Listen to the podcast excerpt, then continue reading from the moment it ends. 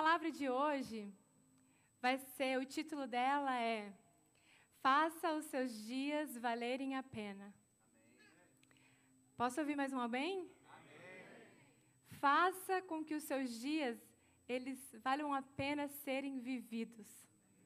É sobre isso que o Espírito Santo tem falado no meu coração, gente, de uma forma forte.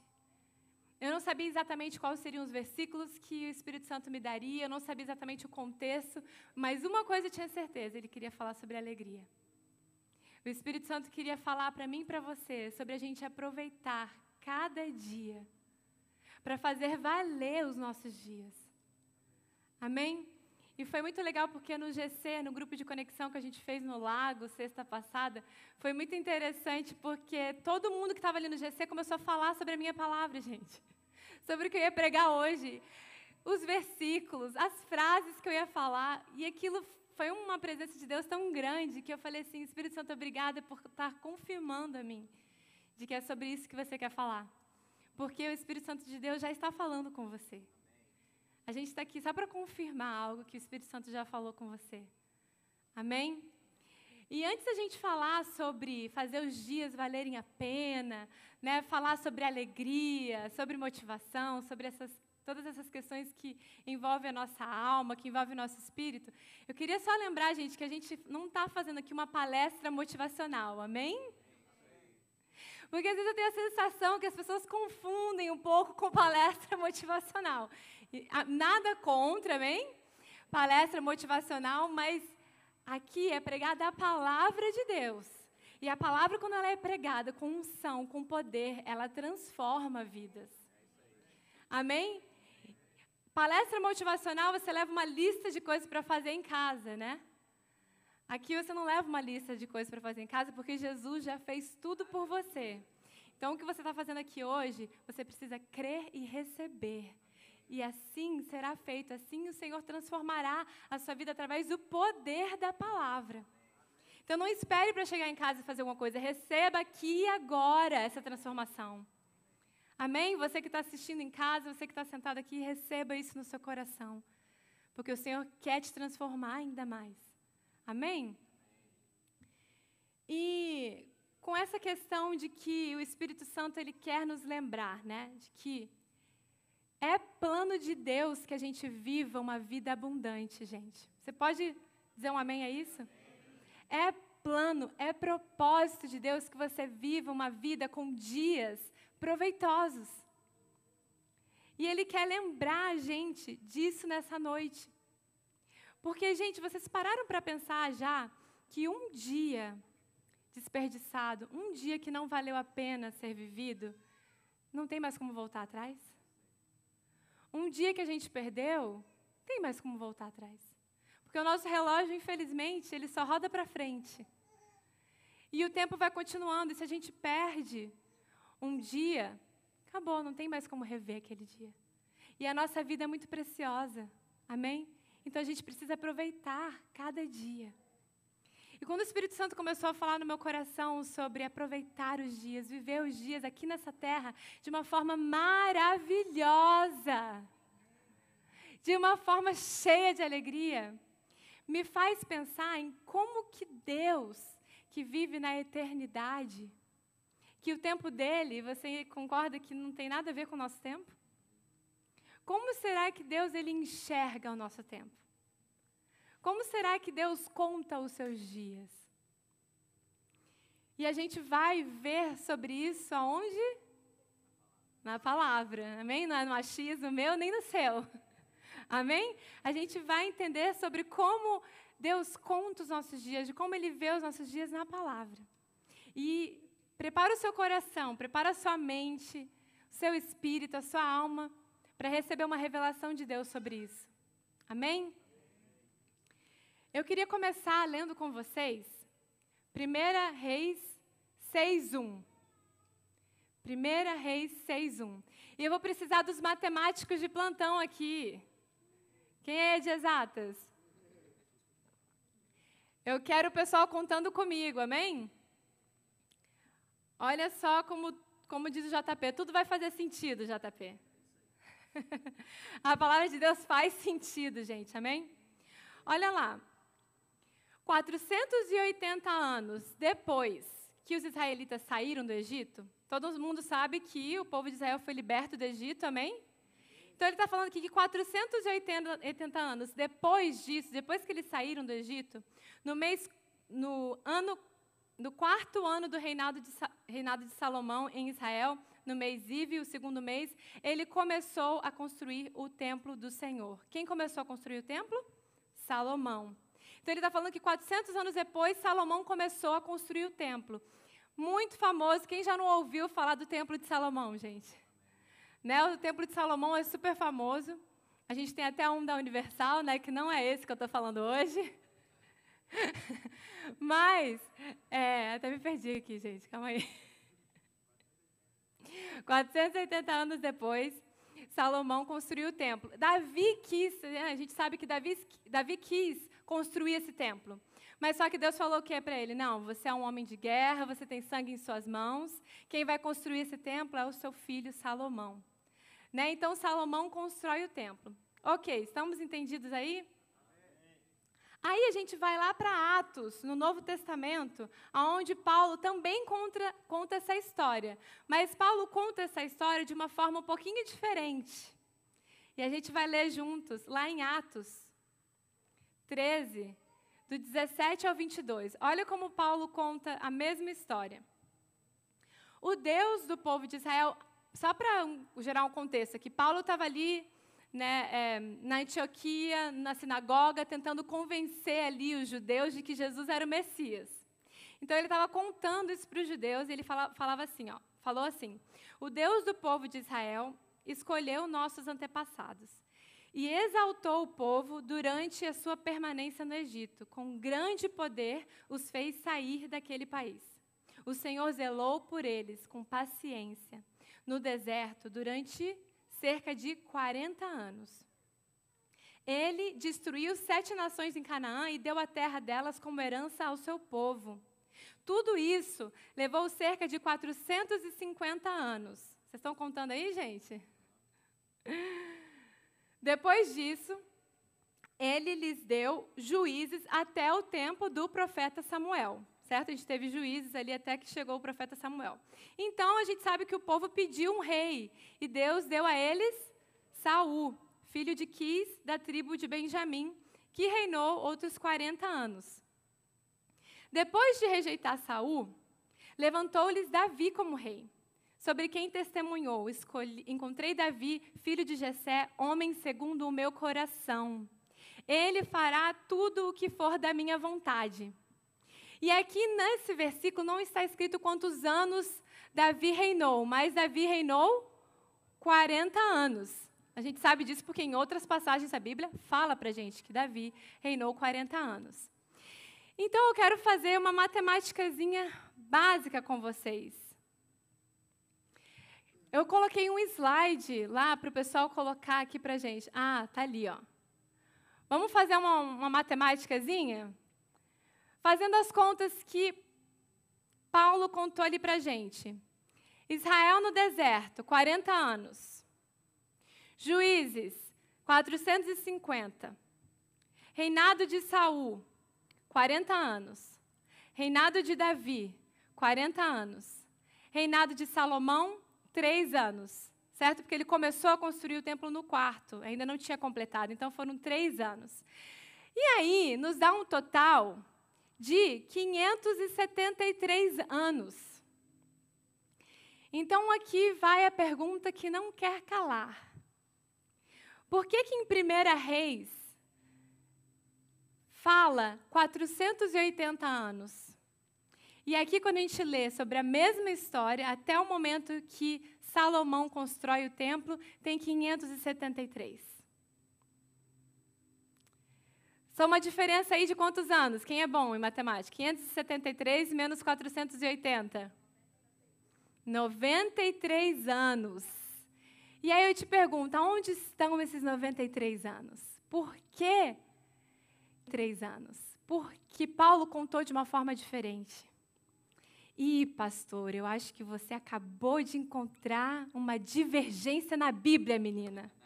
Uma incoerência na palavra de Deus. Pastora, você vai ficar famosa. Será, gente? Não. Por quê? Porque na palavra não existe incoerência. Deus nunca permitiria que houvesse uma incoerência. Tem uma resposta para tudo. É engraçado que às vezes a gente lê essas passagens com números, né? 40 anos, reinou 50 anos. Você fala, ai, gente, o que, que eu quero Só eu aqui? Não. Às vezes a gente passa os olhos pelos números, tipo assim, ah, isso aqui, né? Vamos passar para a próxima parte? Não, gente, cada detalhe, cada número, cada coisa na Bíblia, ela está falando com a gente, ela está mostrando tesouros maravilhosos. Agora eu te pergunto, qual é a diferença entre 1 Reis, 480 anos, e ali em Atos 573? Por quê, gente? Porque a gente precisa entender que em 1 Reis foi como Deus viu os anos. Foi como Deus viu, foi como Deus contou aqueles anos. E em Atos, quando Paulo ele fala para a gente, ele está contando uma história sobre aquilo. Vocês entendem isso? Ele está narrando uma história. Mas em 1 Reis é como Deus viu aqueles anos. E eu queria que a gente entendesse que esses 93 anos, eles estão na Bíblia. Eles estão na palavra. O povo de Israel, gente, ele teve cinco momentos. Deixa eu explicar um pouco a história de Israel. Né? Quando ali em Juízes conta a história de Israel, a história de Israel é como uma montanha russa. Quem gosta de Six Flags aí? A história de Israel era igualzinho o Six Flags. Em um momento eles estavam adorando a Deus, Deus era por eles, eles venciam. Em outro momento eles começavam a adorar ídolos e aí eram mantidos cativos. Aí o que Deus fazia? Mandava um herói, mandava uma Débora, mandava um Sansão, libertava eles, aí eles voltavam a adorar a Deus. Aí eles estavam lá adorando a Deus, aí eles esqueciam o que Deus tinha feito por eles. Aí eles voltam a ser cativos de novo.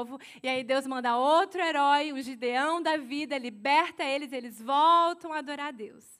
E a vida deles era assim, nesse alto e nesse baixo. E aí, quando você vai ler Juízes, você vai encontrar cinco momentos da vida do povo de Israel onde eles foram mantidos cativos. Cinco momentos que eles foram mantidos cativos. E eu queria ler com vocês. Vamos ver esses momentos? Amém? 1 Juízes 3, do 7 ao 8.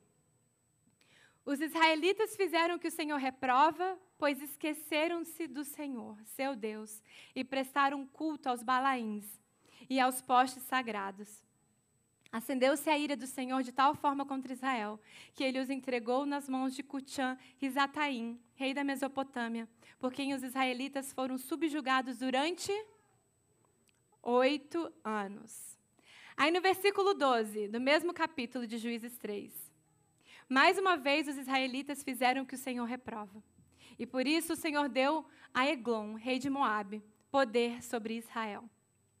Conseguindo uma aliança com os amonitas e com os amalequitas, Eglon veio e derrotou Israel e conquistou a cidade das palmeiras. Os israelitas ficaram sob o domínio de Eglon, rei de Moabe, durante 18 anos. Juízes 4, 1 e 3.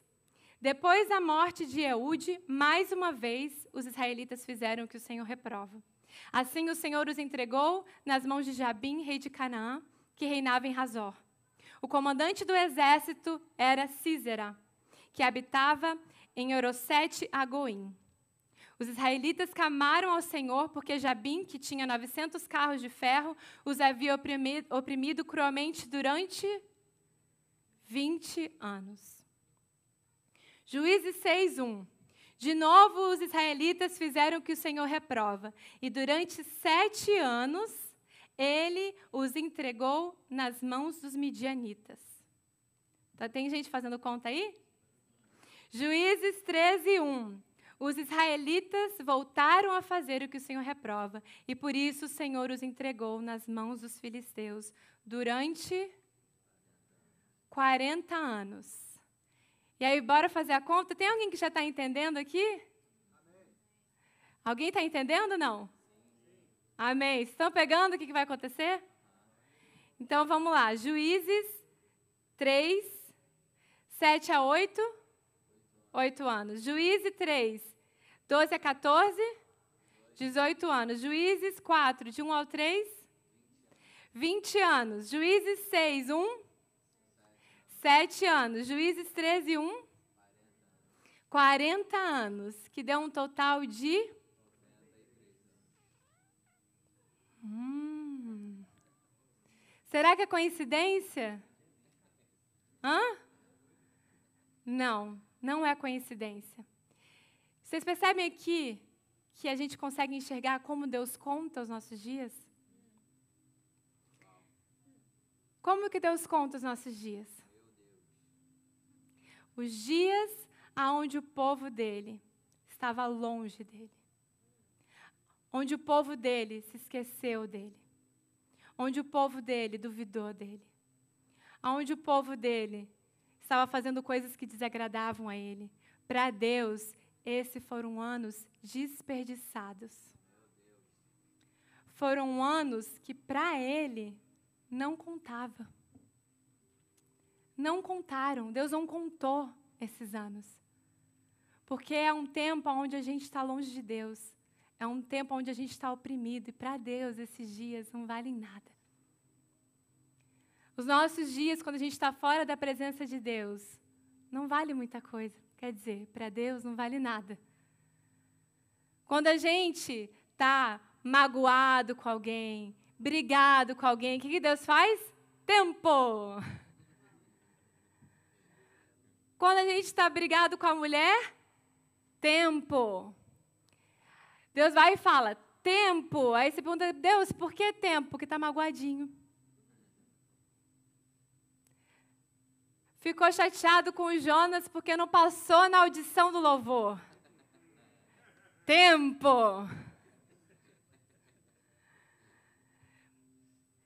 Está seguindo a voz do mundo e não a minha.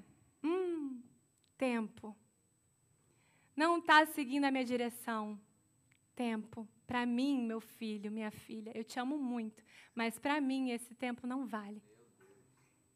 Esse tempo não está contando. No meu relógio, esse tempo não está contando. O que, que a gente entende disso, gente? Todos os dias em que você foi contra ou esteve longe de Deus, e a sua palavra vivendo com amargura, rancor, ressentimento, ira, falta de perdão, aos olhos de Deus foram dias desperdiçados. Por isso, gente, que o jogo de basquete, quem gosta de jogo de basquete aí?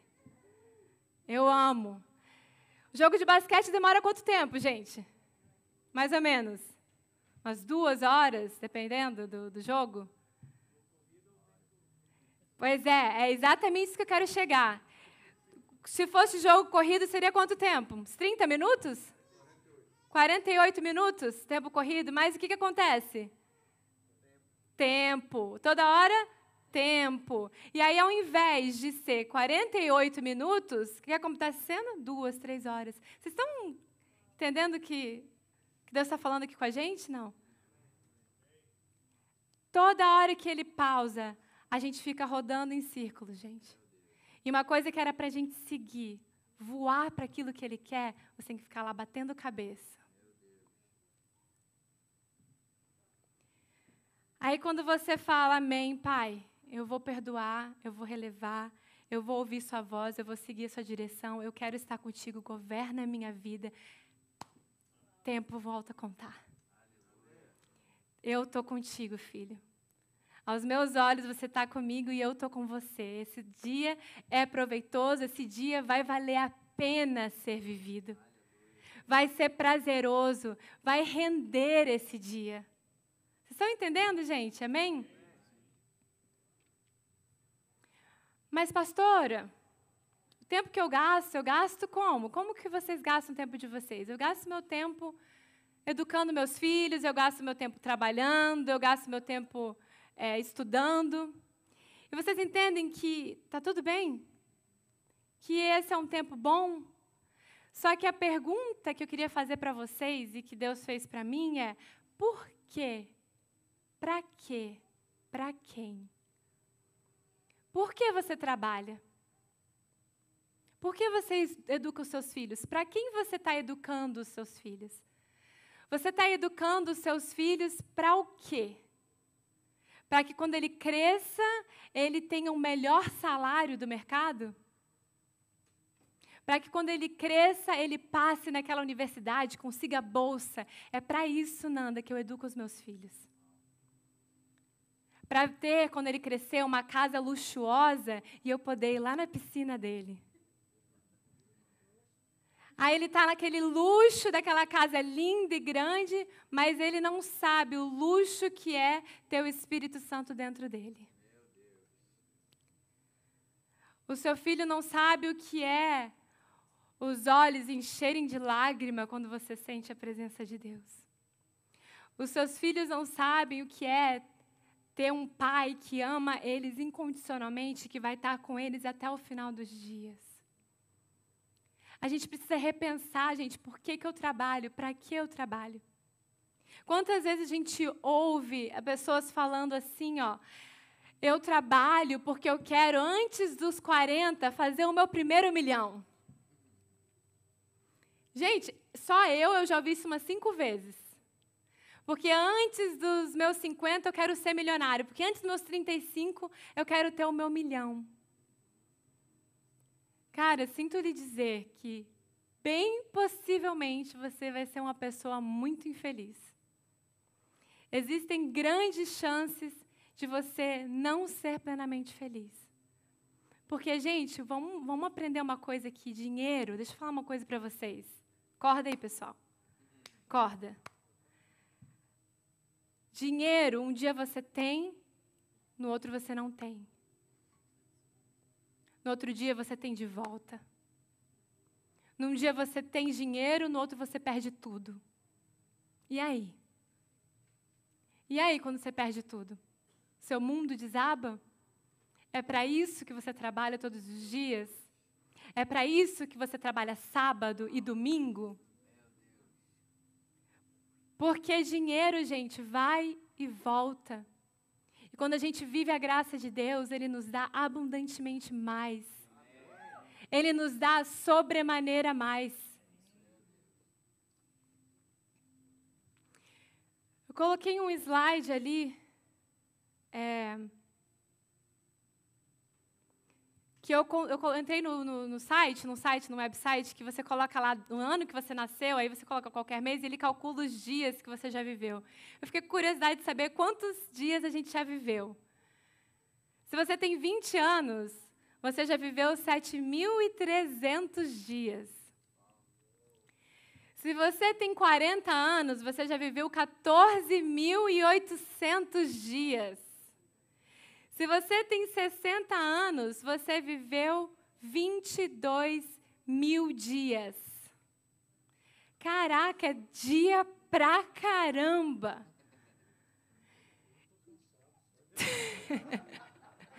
Como é que é? Tô cansado? Só de ouvir. É muito dia, gente. E eu queria fazer uma pergunta para vocês, assim, olhando em todos esses dias que você já viveu. Uma pergunta que eu queria fazer é: Quantos desses dias valeu a pena ser vivido? Quantos desses 14 mil dias, 22 mil dias, você disse, cara, esse dia valeu a pena viver? Quantos?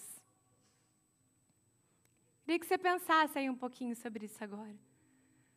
Quantos dias valeu a pena ser vividos? Quando eu estava me fazendo essa pergunta, me veio na minha mente talvez algumas coisas que passariam, alguns pensamentos que passariam na mente de vocês.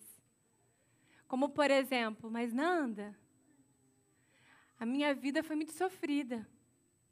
Eu tive muitos dias difíceis na minha vida. Não foi muito minha culpa, não. Foi a vida, Nanda. Foi difícil. Mas deixa eu falar uma coisa para vocês, gente. Eu não estou dizendo que dias difíceis não valem a pena ser vividos. Você entende que quando Deus contou, aqueles 480 anos que Deus contou do povo de Israel, vocês acham que nesses 480 anos eles não tiveram dias difíceis? Com certeza. E se Deus contou aqueles dias, O que, que ele está dizendo para mim e para você? Que ele contou os dias difíceis. Não necessariamente o dia difícil é um dia que não pode ser contado, não é um dia que vale a pena. Vale a pena sim. Dias proveitosos que valem a pena. Fala, gente, de alegria genuína. Dias proveitosos fala sobre ter alegria genuína. Dias proveitosos fala sobre alegria genuína. A felicidade, gente, ele é um sentimento que ele está dependendo ou baseado em fatores externos a nós. Se acontece algo bom, eu estou feliz. Se acontece algo ruim, eu fico triste. Mas a alegria, não. Eu pesquisei no dicionário o que, que é alegria. E alegria é um estado de espírito de alguém que está satisfeito.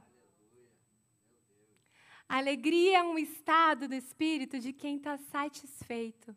Quando alguém está satisfeito, não tem nada que falta, não tem nada para ser adicionado. Eu estou satisfeita. E quando eu tenho a alegria genuína dentro de mim, dias difíceis são dias que valem a pena sim ser vividos, porque nada nem ninguém tira a alegria que está dentro de mim. Alegria, gente, ele é um fruto do Espírito. Eu não estou falando aqui de felicidade, eu estou falando de algo que é fruto do Espírito Santo de Deus. Que a gente recebe dentro de nós quando a gente se torna uma nova natureza. Quando a gente recebe Jesus como nosso Senhor e Salvador, nós recebemos o quê? Uma nova natureza dentro de nós. E com isso vem a alegria. E essa alegria que vem do fruto do Espírito, ela nos traz paz. A paz que excede todo entendimento.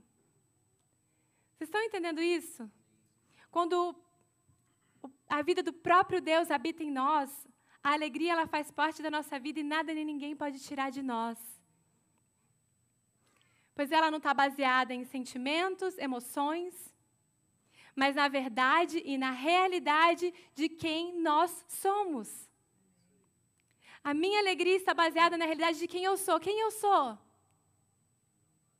Filho amado. Que mais?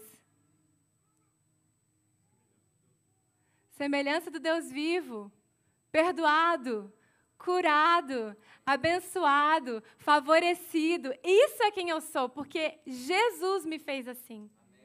Ele me tornou assim. E é nisso que está baseada a minha alegria. É na certeza de que Ele cuida de mim, que eu sou uma filha amada. Sabe o que, que eu gosto de comparar a alegria?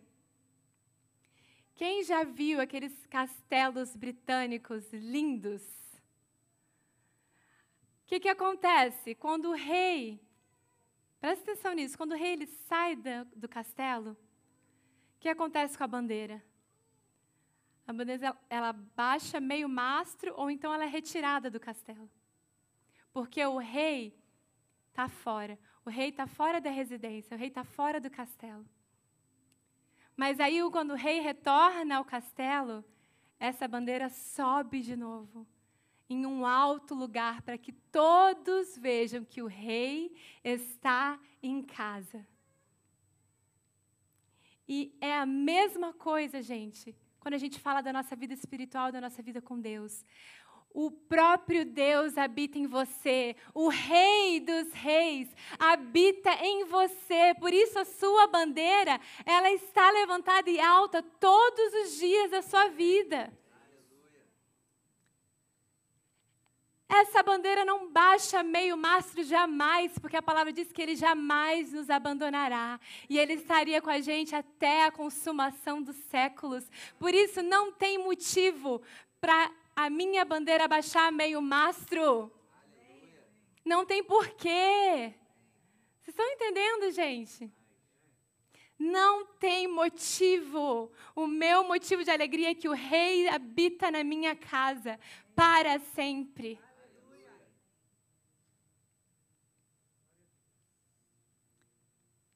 Gente, agora olhando para frente, não mais olhando para trás, os dias perdidos, olhando para frente.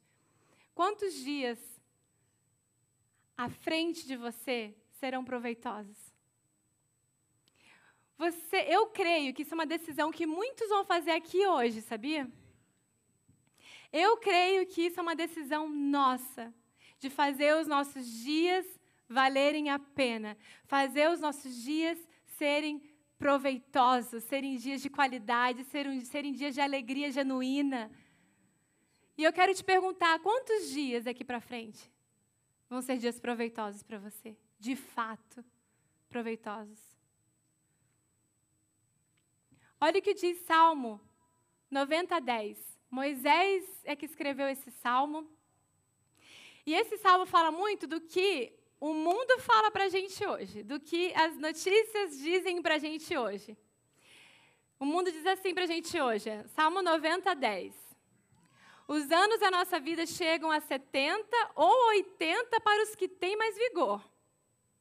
Entretanto, são anos difíceis, cheios de sofrimento, pois a vida passa depressa e nós voamos. Gente, a gente já viu o pastor pregando esse versículo, gente.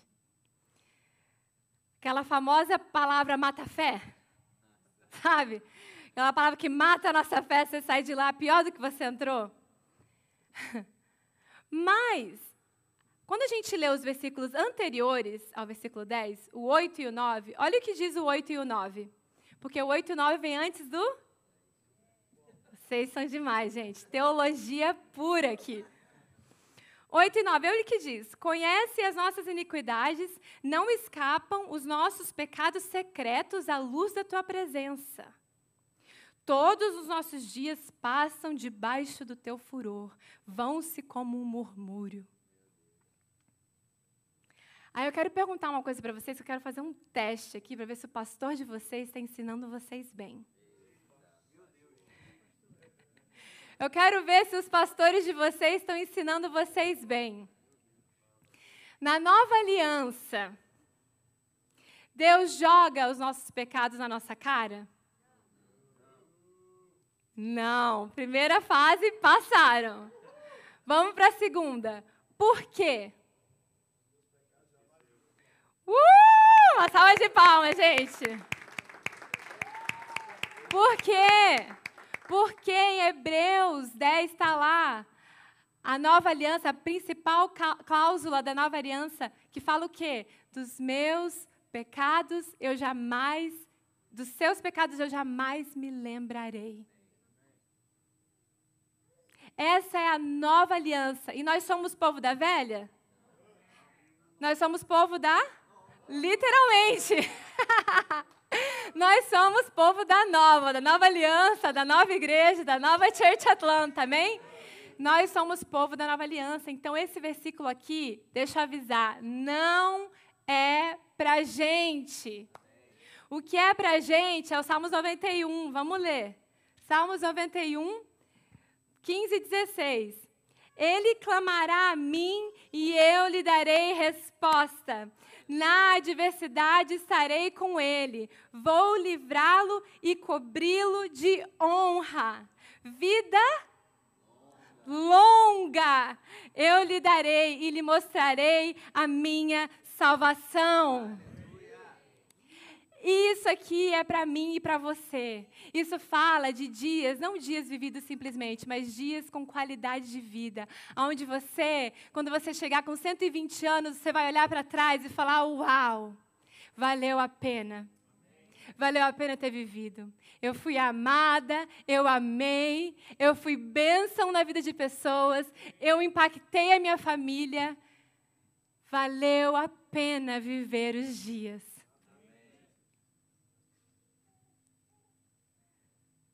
E aí, Moisés, ele vendo o que ele estava falando, a, a, besteira que ele estava falando ali. Na verdade, não era nem besteira, né, gente? Vamos voltar aqui. Era a realidade da velha aliança, certo? E aí, Moisés, em Salmo 90, 12, ele fala assim: ó. Deus, quer saber? Ensina-nos a contar os nossos dias. Me ajuda a contar os meus dias para que o meu coração alcance sabedoria. Senhor, nos ensina a valorizar os nossos dias. Nós precisamos, gente, aprender a acordar e dizer: esse é o dia que o Senhor fez e nele eu me alegrarei. Me ajuda, Deus, a olhar para o meu dia como você olha. Um dia de vitória, um dia de conquista. Um dia onde eu vou acordar e você vai me dar provisão, você vai me dar um escape, você vai me inspirar, você vai prover, você vai me dar sabedoria. Mas como que acontece? Chega segunda-feira. O que, que acontece na segunda-feira? Hã? Chovendo, segunda chovendo, frio. A pessoa acorda e fala: Jesus, misericórdia. Eu vou ter que levantar aquele trabalho, aquele chefe. Eu não consigo nem levantar da cama, misericórdia, Deus.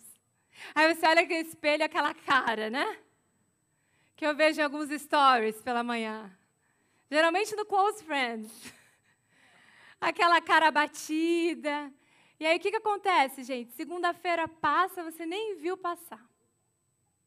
Terça-feira passa, você não sentiu passar, porque você nem aproveitou a terça-feira. Quarta-feira passa, você não viu nem o que aconteceu na quarta. Aí o que acontece? Você já chega sexta-feira e você fala o que? Sextou. Aí você fala o quê? Nossa, todo mundo fala, gente, já é sexta. Não é isso? Por quê? Por que, que já é sexta?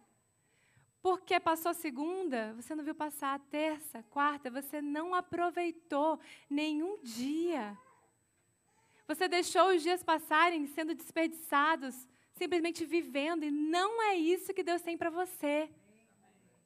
Sabe aquele dia que você acorda bem?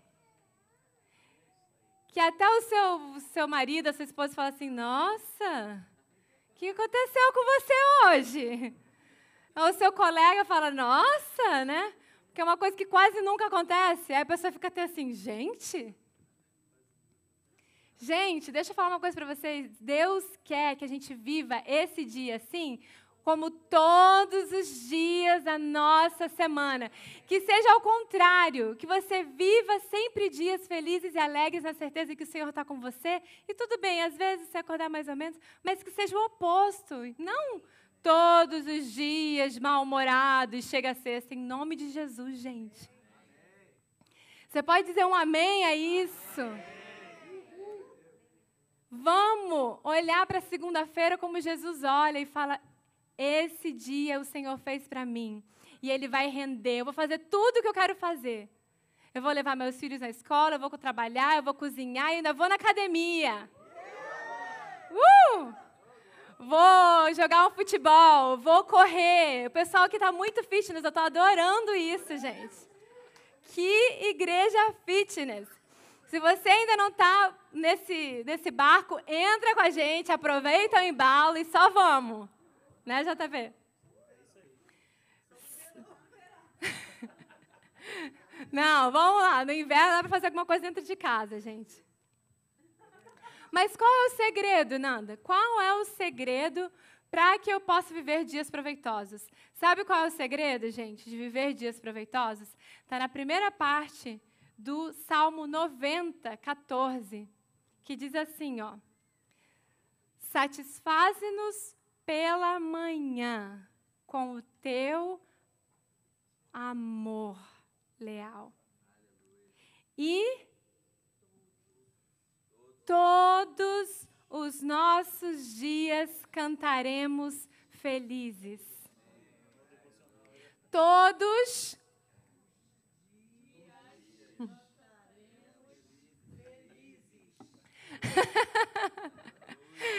Versão carioca. Todos os dias cantaremos. Eu não consigo nem falar, às vezes é tanto S, gente, que eu me embola aqui. Felizes. Por quê? O que, que manhã, o que, que fala manhã para mim, para você? O que, que manhã quer dizer para você?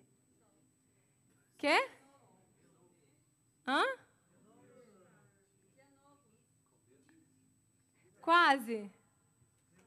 Mais ou menos. Primeiro momento do dia. Fala o quê? De prioridade. É sobre isso que a palavra está falando. Quando ele fala satisfaz-me pela manhã, ele está querendo falar isso. A minha prioridade, Jesus, a minha prioridade é você. É conhecer o seu amor. Porque quando a gente conhece o amor do Pai por nós, a gente vai cantar feliz o resto da nossa vida.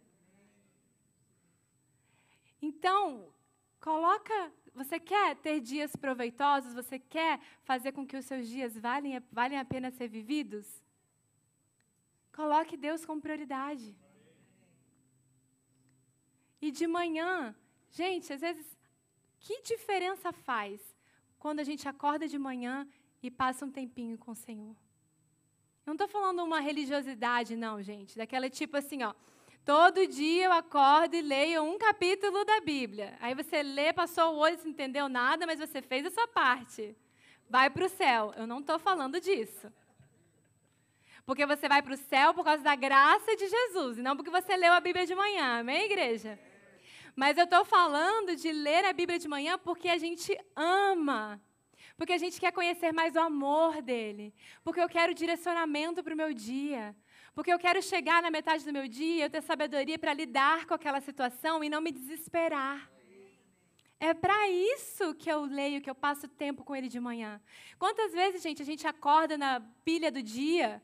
Quem aqui às vezes acorda na pilha do dia? já acorda com problema, já acorda resolvendo coisa. Eu não sei você, mas eu tenho a sensação que aquele dia não rende. Eu tenho a sensação que aquele dia, chega no final, eu não consegui fazer metade do que eu queria fazer. Porque quando a gente começa com ele, é um fluir diferente, gente. É um momento diferente e isso é sério. Isso é real.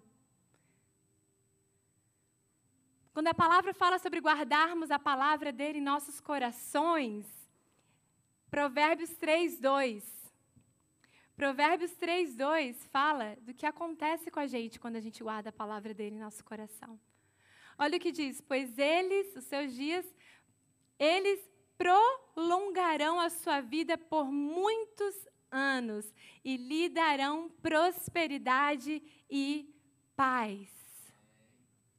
E paz aqui é shalom. Shalom vem da palavra grega em sozo, que é salvação, paz, alegria, cura, tudo que você precisa.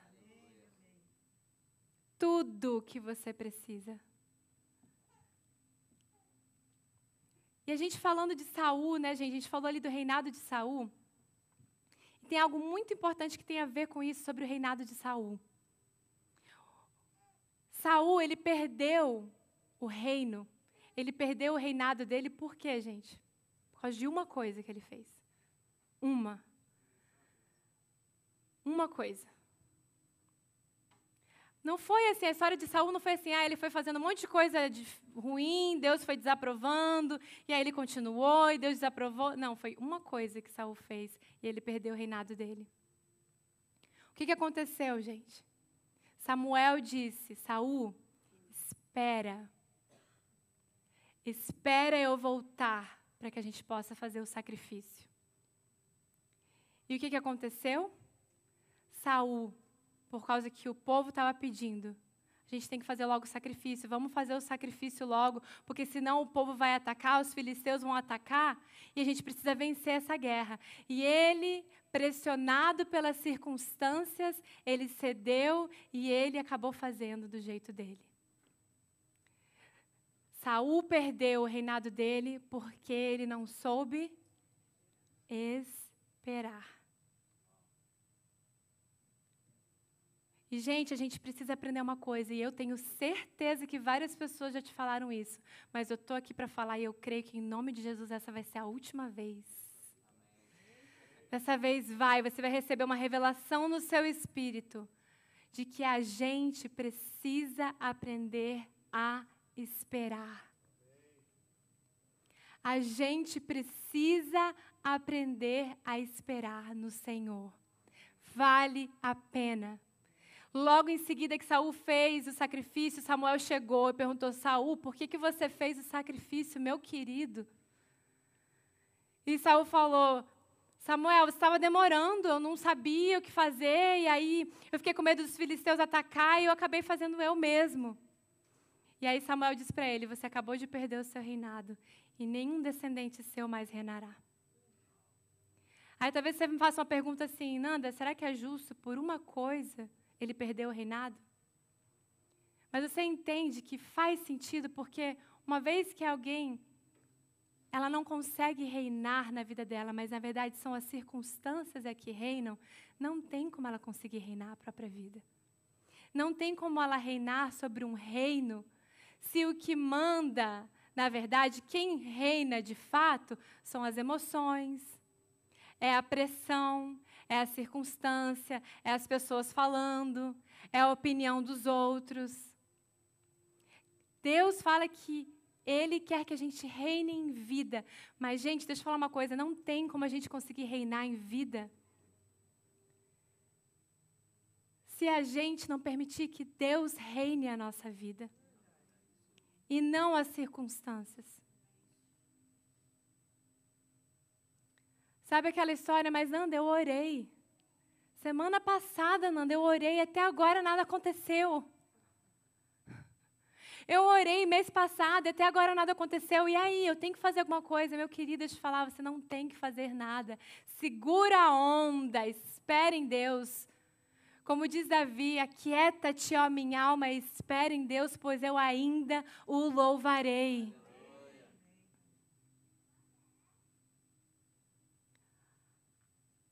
Aleluia, Jesus. Já passei tudo aqui, gente.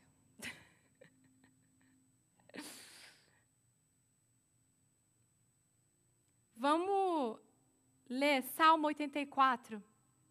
Olha o que Davi diz.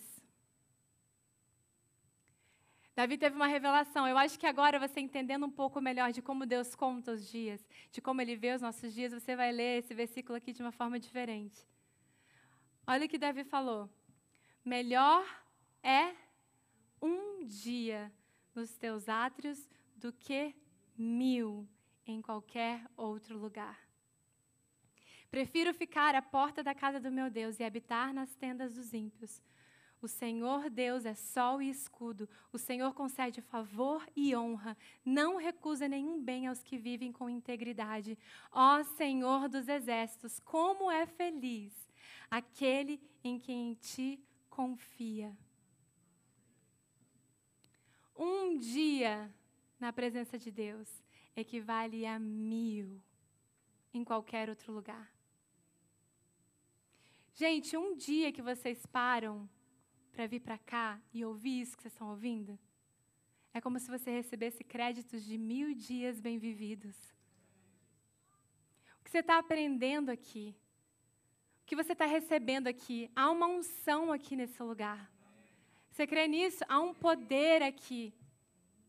E o que você está recebendo aqui em um dia, talvez você ache, gente, quantas vezes a gente acha que ao invés né, de eu ir lá, eu vou descansar na minha casa.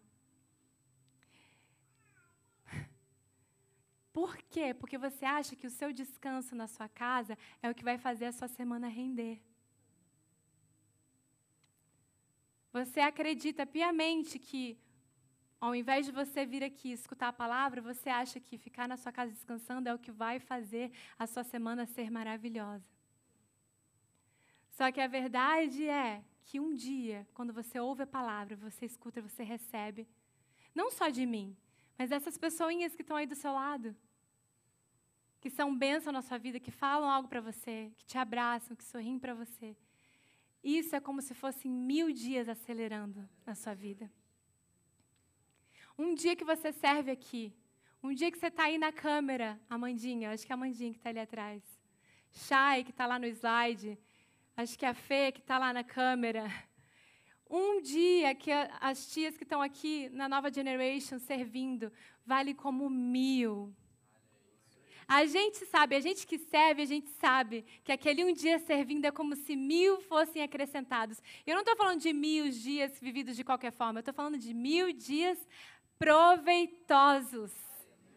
Mil dias que valem a pena. Os nossos outros dias, parece que o Senhor acrescenta uma alegria, um prazer, uma vida dentro de nós que não se compara a qualquer outra coisa que a gente faça. E eu sei que vocês têm escolhido a palavra.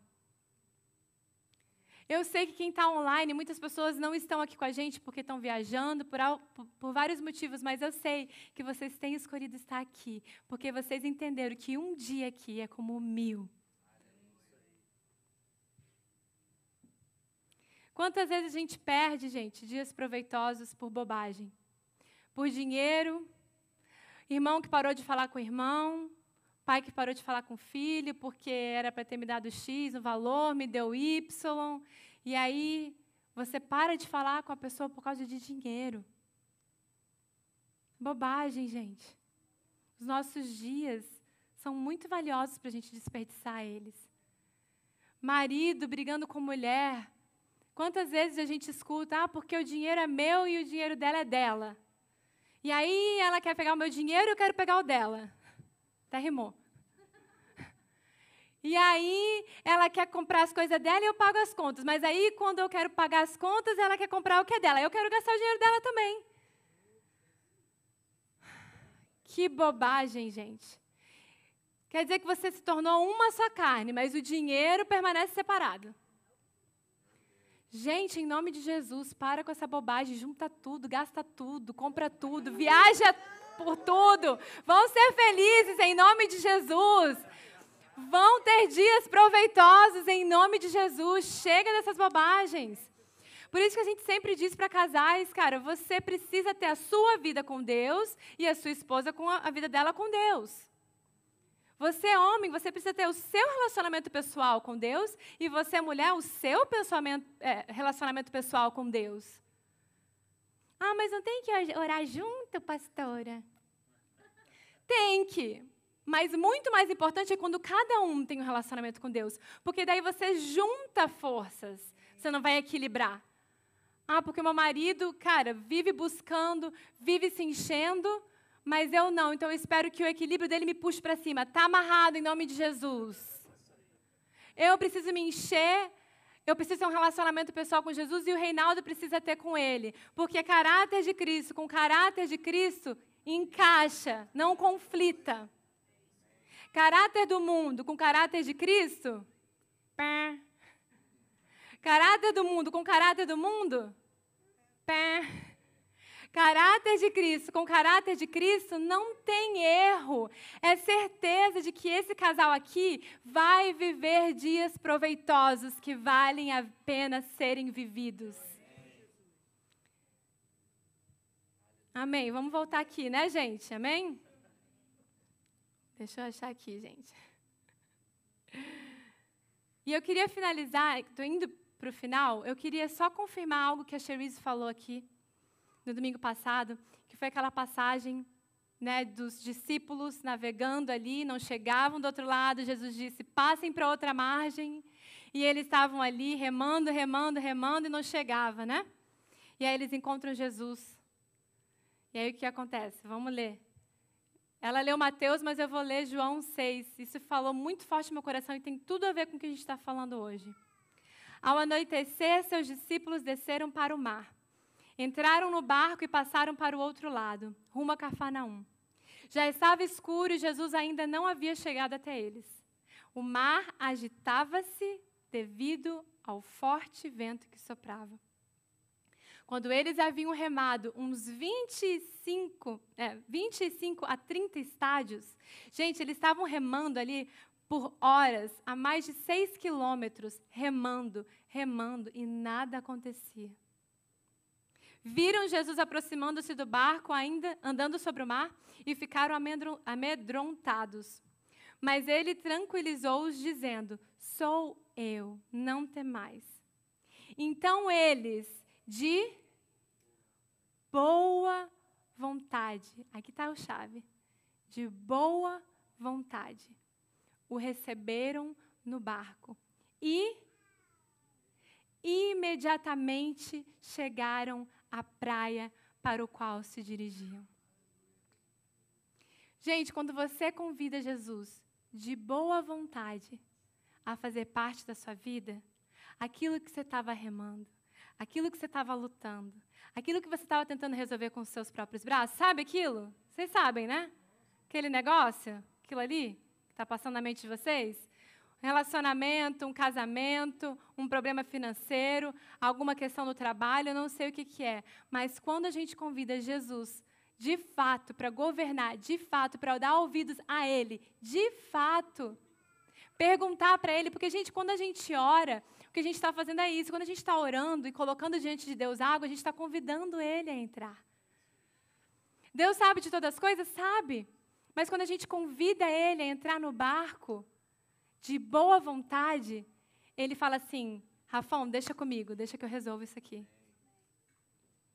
Quando você está numa dúvida, Rafão, e aí você para e fala assim: quer saber, eu vou orar. Você está convidando Jesus para entrar no barco. Você não quer ficar rodando em círculos. Você quer colocar aquela, aquela, aquele motor na, na assim, ó, que voa e chega imediatamente no lugar. Vocês estão recebendo isso de coração, gente? Ou eu estou falando aqui?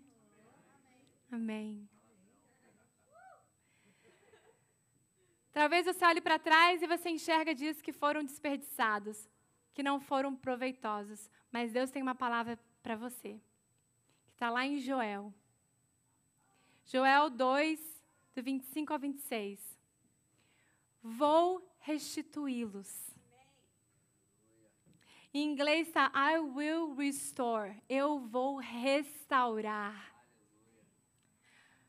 os anos de colheita que os gafanhotos destruíram. Os anos da sua vida que você viveu numa religiosidade, os anos da sua vida que você ficou tentando provar de que você era bom ou conquistar com a sua força, Deus está falando, está tudo bem, deixa esses dias para trás. Eu vou restaurar cada um deles e eu vou acelerar esses dias para que você possa viver a plenitude que eu morri para que vocês vivessem. O gafanhoto peregrino, o gafanhoto devastador, o gafanhoto devorador e o gafanhoto cortador, o meu grande exército que enviei contra vocês. Vocês comerão até ficarem satisfeitos. E louvarão o nome do Senhor, o seu Deus, que fez maravilhas em favor de vocês. Nunca mais o meu povo será humilhado. Eu restaurarei os dias que foram consumidos, que não foram proveitosos. Quando você olha para frente e vê os dias que estão diante de você, você precisa profetizar e confessar a palavra, dizendo: O Senhor vai restaurar os meus dias e trará aceleração na minha vida. E eu